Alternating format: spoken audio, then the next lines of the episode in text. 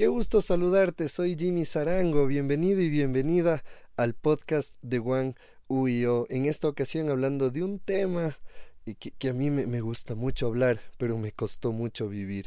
Ni tan blanco ni tan negro. Y no me refiero a color de piel, sino a esta idea que tenemos de que somos o tan tan o muy muy, o es esto o es aquello, o es así o es de esta manera, como que no hubieran grises, como que no hubieran más matices en, en la escala cromática, como si nosotros fuéramos una existencia binaria, yes, no, blanco, negro, positivo, negativo, cuando tenemos que recordar que hay todo, todo un universo entre los dos polos. Para mí es una alegría estar contigo donde quiera que estés. Quizá estás haciendo bici con tus audífonos en el gimnasio o manejando o quemando un poco de tiempo en la casa.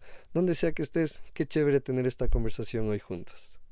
Estamos en una época en la que todo se ha polarizado. Es es terrible. Si tú dices, "Oye, me gusta el helado de chocolate", enseguida hay un hay un argumento de, o sea, no te gusta el de vainilla. Y tú dices, no, yo solo dije que me gusta el de chocolate. Ah, o sea, estás diciendo que el de mora es pésimo. Eso pasa también con el fútbol, pasa con la política. Si tú dices, oye, yo no estoy de acuerdo con lo que está haciendo este presidente, ah, entonces eres borrego. O dices, oye, a pesar de todo lo que puede haber pasado, el presidente anterior hizo tal cosa, ah, o sea, eres de la oposición. O sea, Estamos en una época en la que es fácil y demasiado fácil etiquetar a otros, clasificarles y ni siquiera una clasificación justa, sino basado en nuestros prejuicios, basado en nuestras opiniones. Si tú no dices blanco como yo, entonces pienso que estás diciendo negro. Si yo digo negro y tú dices blanco, eh, pensamos que estamos peleando.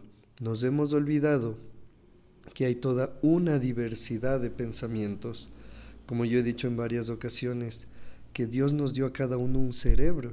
Eh, no estamos en Matrix. No sé si has visto la película de Matrix. Si no la has visto, te recomiendo porque se basa, te lo voy a explicar así, lo más sencillo. Capaz si tú eres fan de Matrix, vas a decir, Jimmy, explicaste demasiado, no sé, escolar. Sí, pero por si acaso, yo, yo no cachaba Matrix, por ejemplo.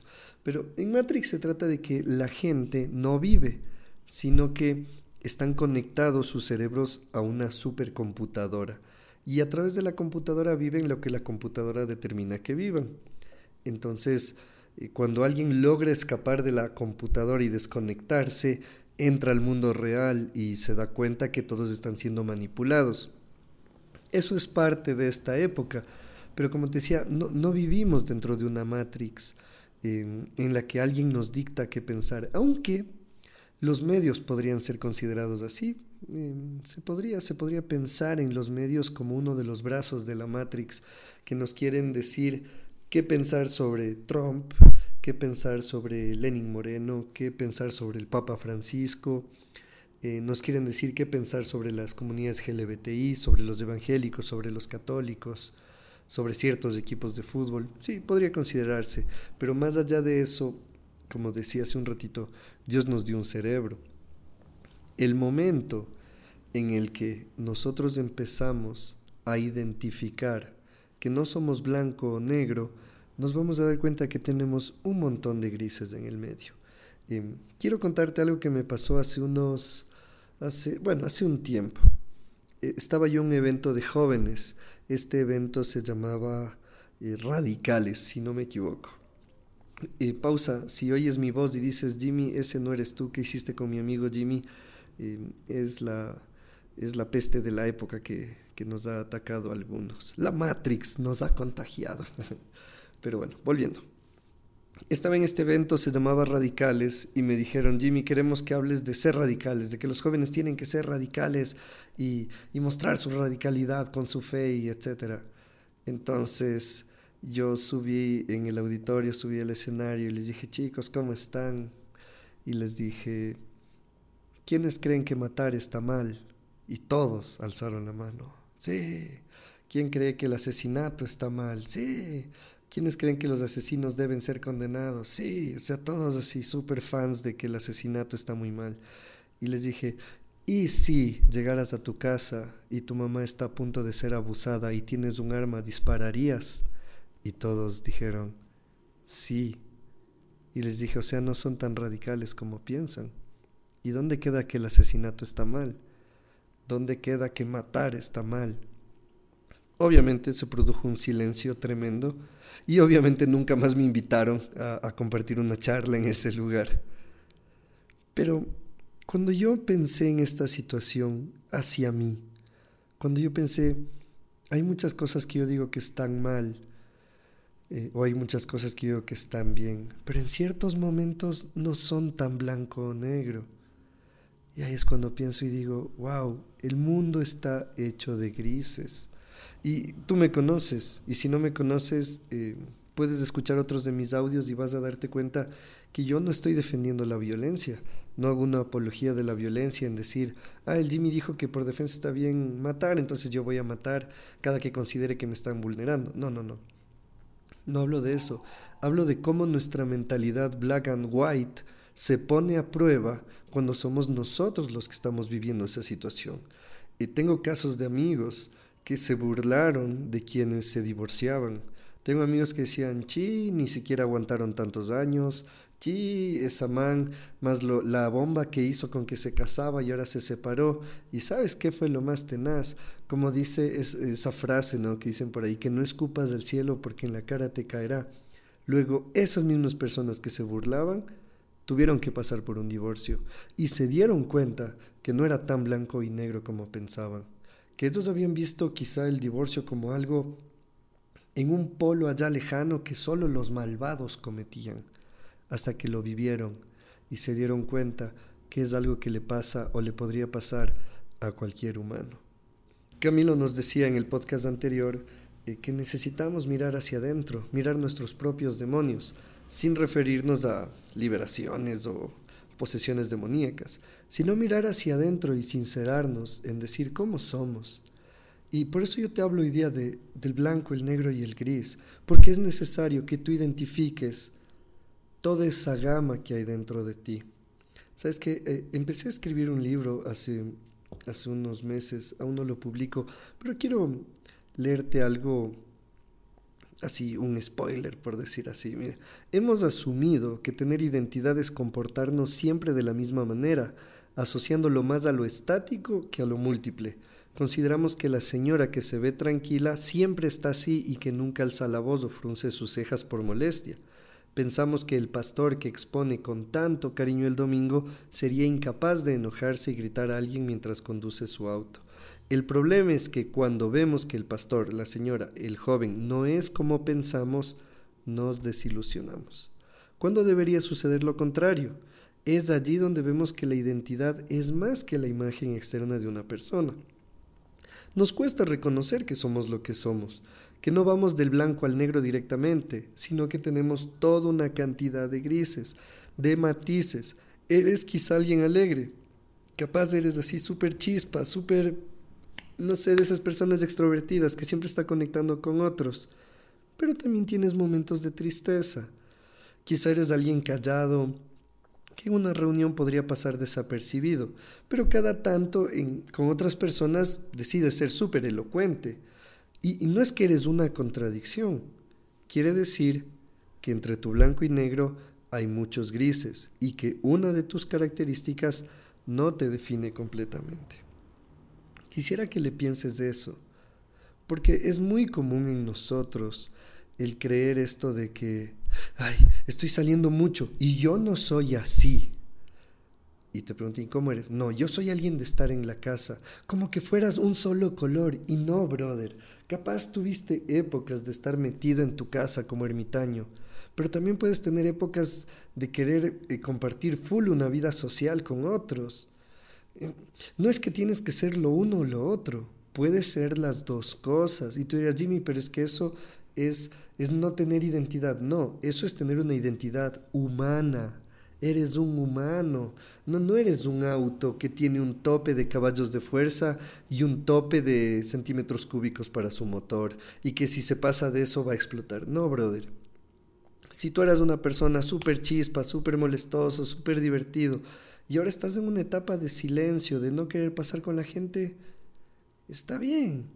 Igual lo contrario, si tú dices yo siempre fui calladito, retraído, eh, diríamos un gris más hacia el negro, pero ahora Jimmy, sabes que estoy saliendo, estoy conociendo gente, me inscribí en el curso de salsa, no me reconozco, este no era yo, pues déjame decirte, ese eres tú, solo que en otro de tus matices. No te estás contradiciendo, no eres un error dentro de tu sistema. Eres una persona que avanza de una gama, dentro de la misma gama avanza de un punto al otro, del negro al blanco pasando por el gris. Espero que me caches de eso. Sabes que hay, hay un autor que de apellido Deleuze, un filósofo, habla mucho de comunicación también y Deleuze habla de que nosotros no deberíamos decir yo soy, sino yo estoy siendo. Y me pareció muy interesante cuando aprendí esto hace algún tiempo. Él decía, cuando tú dices yo soy, te estás ya definiendo. Como decir un cuadrado. Un cuadrado ya tiene una definición. Y punto.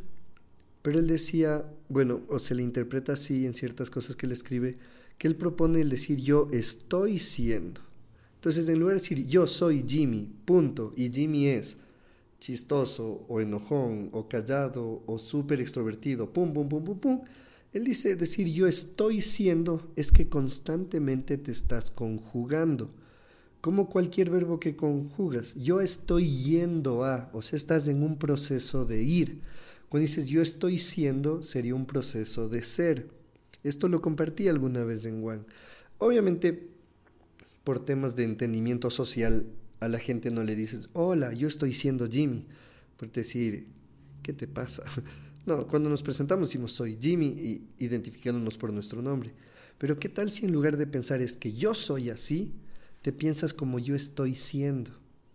Eso te va a dar mucha más flexibilidad de moverte del un lado al otro.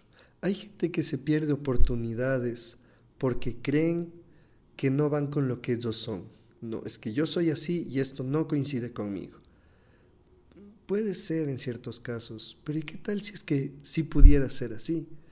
¿Qué tal si te dieras un chance? ¿Qué tal si te abrieras? ¿Qué tal si reconocieras que no eres tan blanco como crees? ¿Y qué tal si reconocieras que no eres tan negro como crees? En esto, si tú quieres profundizar, tengo una película para recomendarte que es Frozen. y tú dirás Frozen, pero ¿por qué Frozen? Porque en Frozen presenta esto. Elsa es una princesa que tiene el poder de con sus manos manipular el agua. Y en alguna ocasión ella jugando con su hermana le lastima.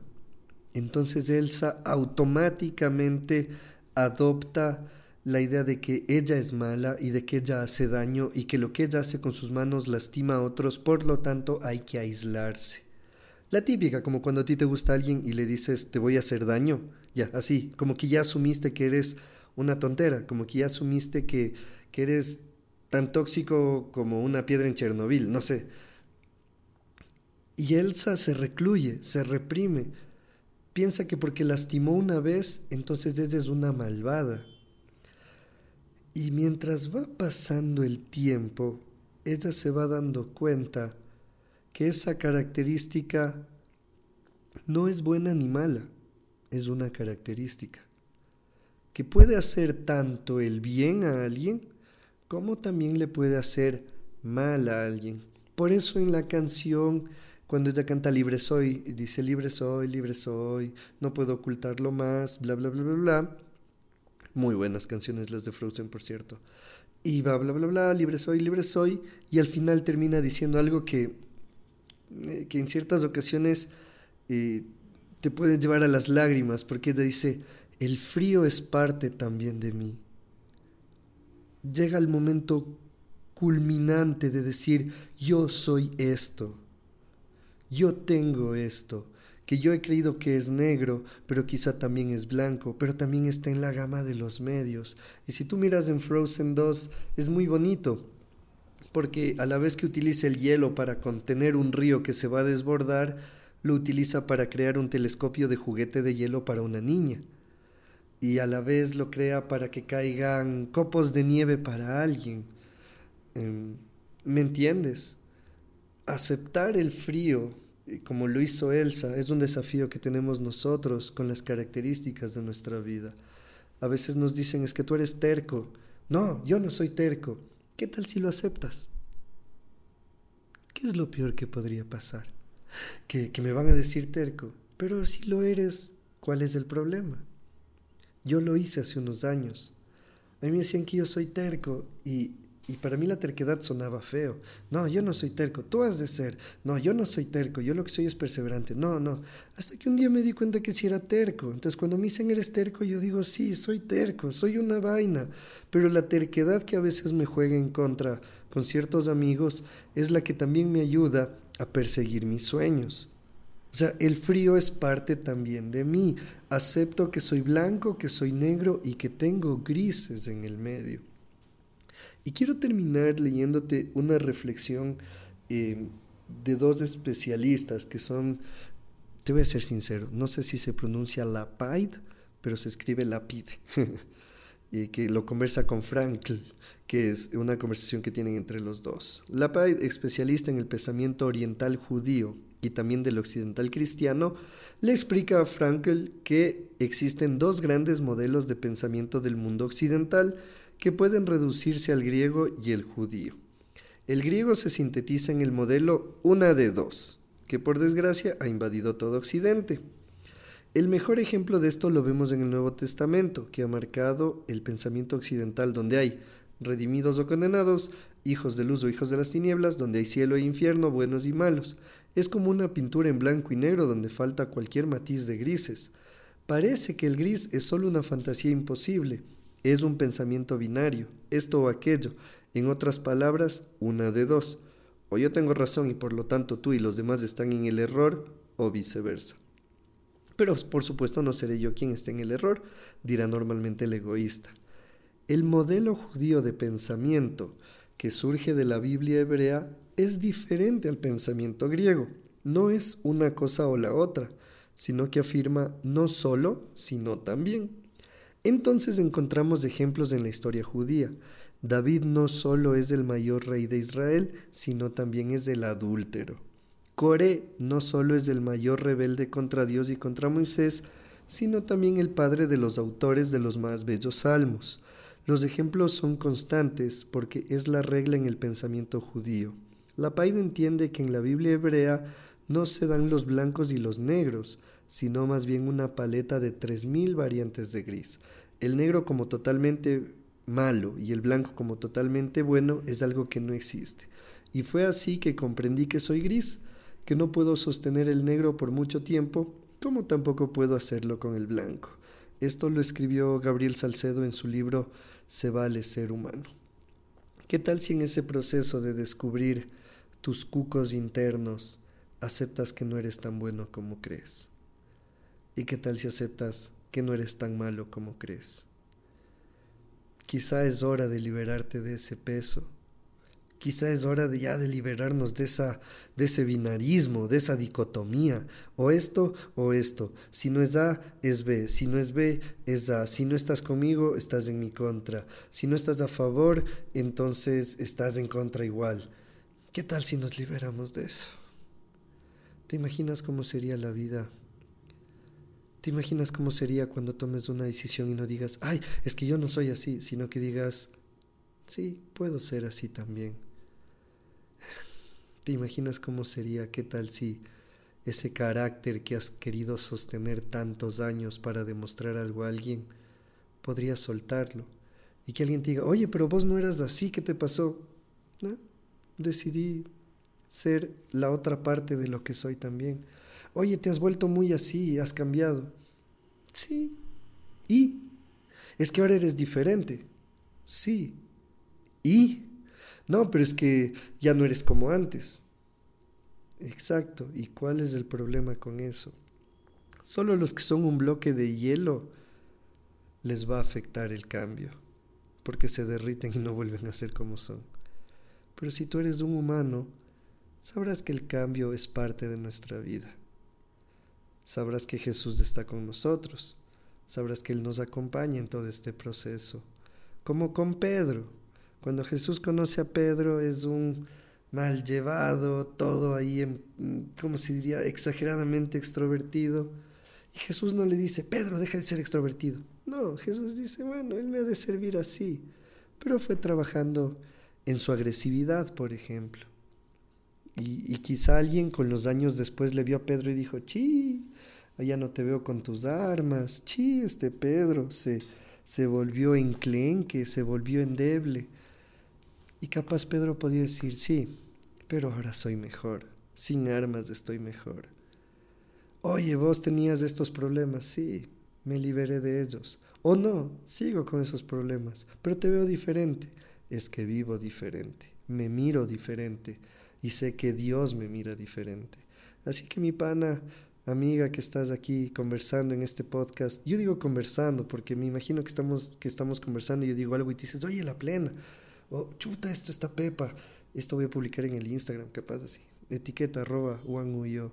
Eh, qué chévere es conversar de esto, saber que Dios está en estos procesos. No eres tan blanco, no eres tan negro, no eres tan blanca, no eres tan negra. Dios te hizo con un montón de escala de grises. Y cuando aceptes eso, prepárate porque Él va a sacar la paleta de colores y te va a demostrar que puede cambiar aún más las cosas.